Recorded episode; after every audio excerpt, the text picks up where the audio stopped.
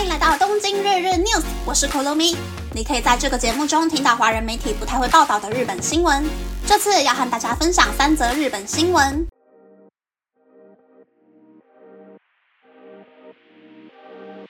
第一则新闻是，在社群软体 PO 结婚讯息的人变多，到底婚礼的意义在哪里呢？提到六月，很快就会想到六月新娘被祝福所围绕的婚礼，就连宾客也能够感到幸福。同时也有快十年没见面，却突然寄喜帖来，是怎么回事呀？虽然还是去参加婚礼了，但新郎新娘自我感觉太良好，真是糟糕的体验的贴文。这篇贴文收到三万多个赞，媒体联络 po 文的人才发现，婚礼中亲友团的表演、肉片吃到饱的桥段和回礼的礼物目录数量都准备得很不齐全，让他觉得包了日币三万元的红包有点后悔。专业婚礼业务公司的公关表示。一场婚礼需要花费大约日币三百万元，即使有父母的赞助，也是很沉重的负担。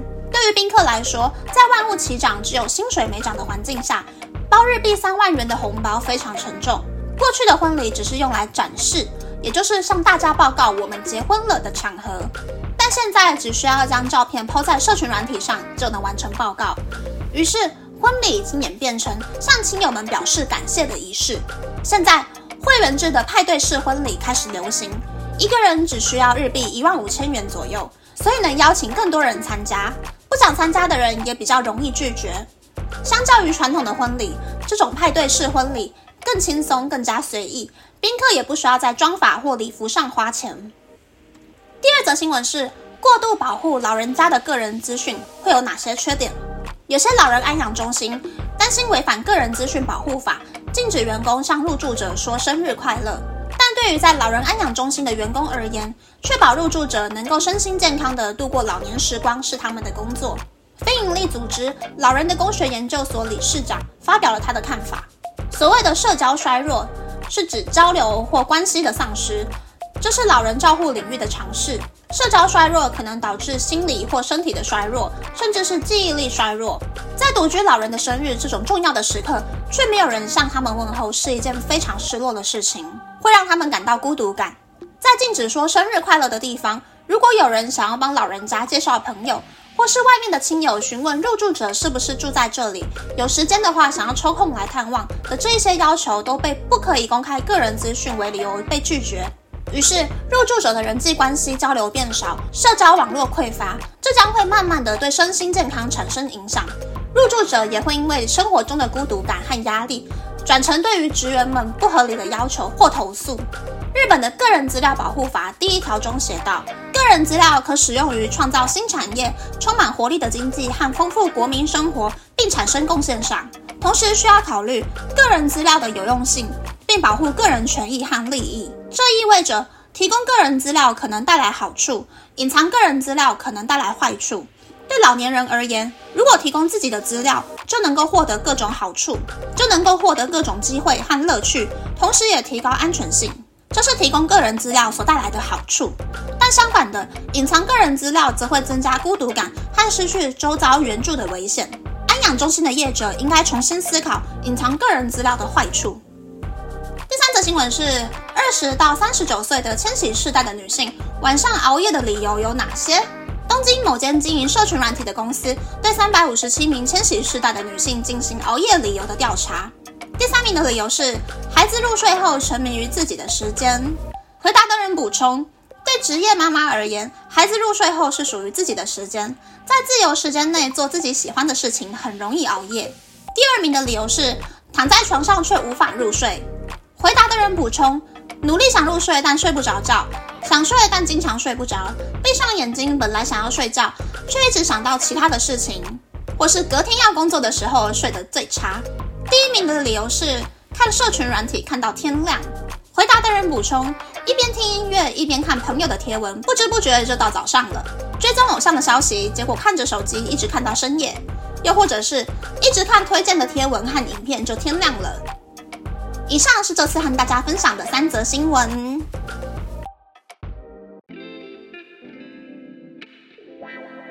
第一则新闻是婚礼的新闻。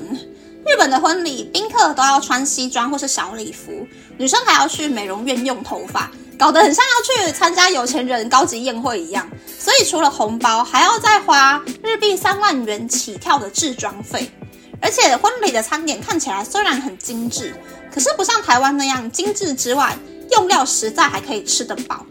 所以以前有一个前辈要结婚的时候呢，科长就直接放话说，他要代表我们部门的人出席婚礼，其他人都不准包红包。这其实也是一种变相帮大家省钱省时间的做法。虽然我们都没有去前辈的婚礼，但还是集资准备了给前辈的新婚礼物啦。第二则新闻是老人各自保护的新闻。看到这个新闻，我就想到科比刚开始当市长的时候推出的银发族午餐和悠游卡优惠的政策，目的就是在白天年轻人出门上班的时候，老人家可以用悠游卡坐公车到附近的老人食堂吃午饭。吃完午饭后，老人家可以留下来聊天交流，就可以增加老人家的人际网络。如果某天有人突然没有来吃午饭，老人食堂的职工或者是朋友们也可以提早发现是不是在家里受伤了，这样子可以增加一个人在家的老人家被救助的时间和机会。只能说日本真的是个性过度保守，脑袋又不够圆润，总是能想出让大家活得很辛苦的招数。第三则新闻是熬夜的新闻，前两名我都中了。划手机看 idol 是我这个小社畜每天的小确幸，好不好？发电期或者是我心情很不好的时候，看到 idol 吵吵闹闹的影片，真的是可以治愈我。其实，在疫情最严重的时候呢，我常常因为脑袋里面都是工作的事，躺下来滚好几个小时都睡不着。我觉得是因为生活中除了疫情就是工作，和朋友的接触变少，又关在家里没有新的话题。躺下来，脑袋就擅自思考工作的事情，然后心情就越来越差，越来越睡不着觉，还蛮糟糕的。在我压力最大的那一天，早上我还跟上司说，我真的是太累了，想要休息一个礼拜。之后，结果晚上就出现本命 idol 的新物料，是一个穿得很性感，然后跳很色色的舞蹈的影片。然后我看了影片之后，就一路嗨了两个小时，我的注意力很快就被 idol 带走了。那天晚上也意外的睡得很好。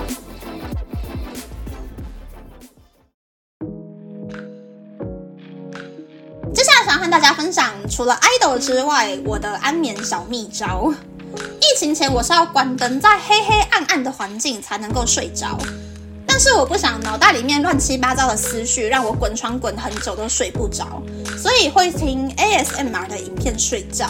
我一开始是听韩文的 ASMR，听不懂在讲什么，反而可以让我脑袋放空。可是我追 idol 追到我隐隐约约听得懂韩文了。听 ASMR 听到一半会很好奇到底在说什么，然后就睁开眼睛了。所以现在大部分都是在听台湾的 ASMR。我最近比较常听的是 Laura 的影片，像是你是面粉的影片呐，还有乱拿东西化妆的影片，声音都非常的刚刚好，而且内容很有趣。但如果我真的想要一秒入睡的时候呢，我就会选择戴蒸汽眼罩睡觉，大概五分钟就会失去意识了。效果虽然很好，可是蒸汽眼罩是一个花钱的方法，所以不能够常常使用。那么，这次的分享就到这边，不知道大家喜不喜欢这样的节目呢？欢迎大家留言和我分享你的想法。喜欢这个节目的朋友，可以在 Apple、Spotify、Google、s o u n KKBox、My Music、First Story、Mixer Box 等 Podcast 平台和 YouTube 订阅《东京日日 News》，或是在 s o u n 小额赞助这个节目，然后追踪《东京日日 News》的 Instagram 看今天的延伸内容哟。拜拜。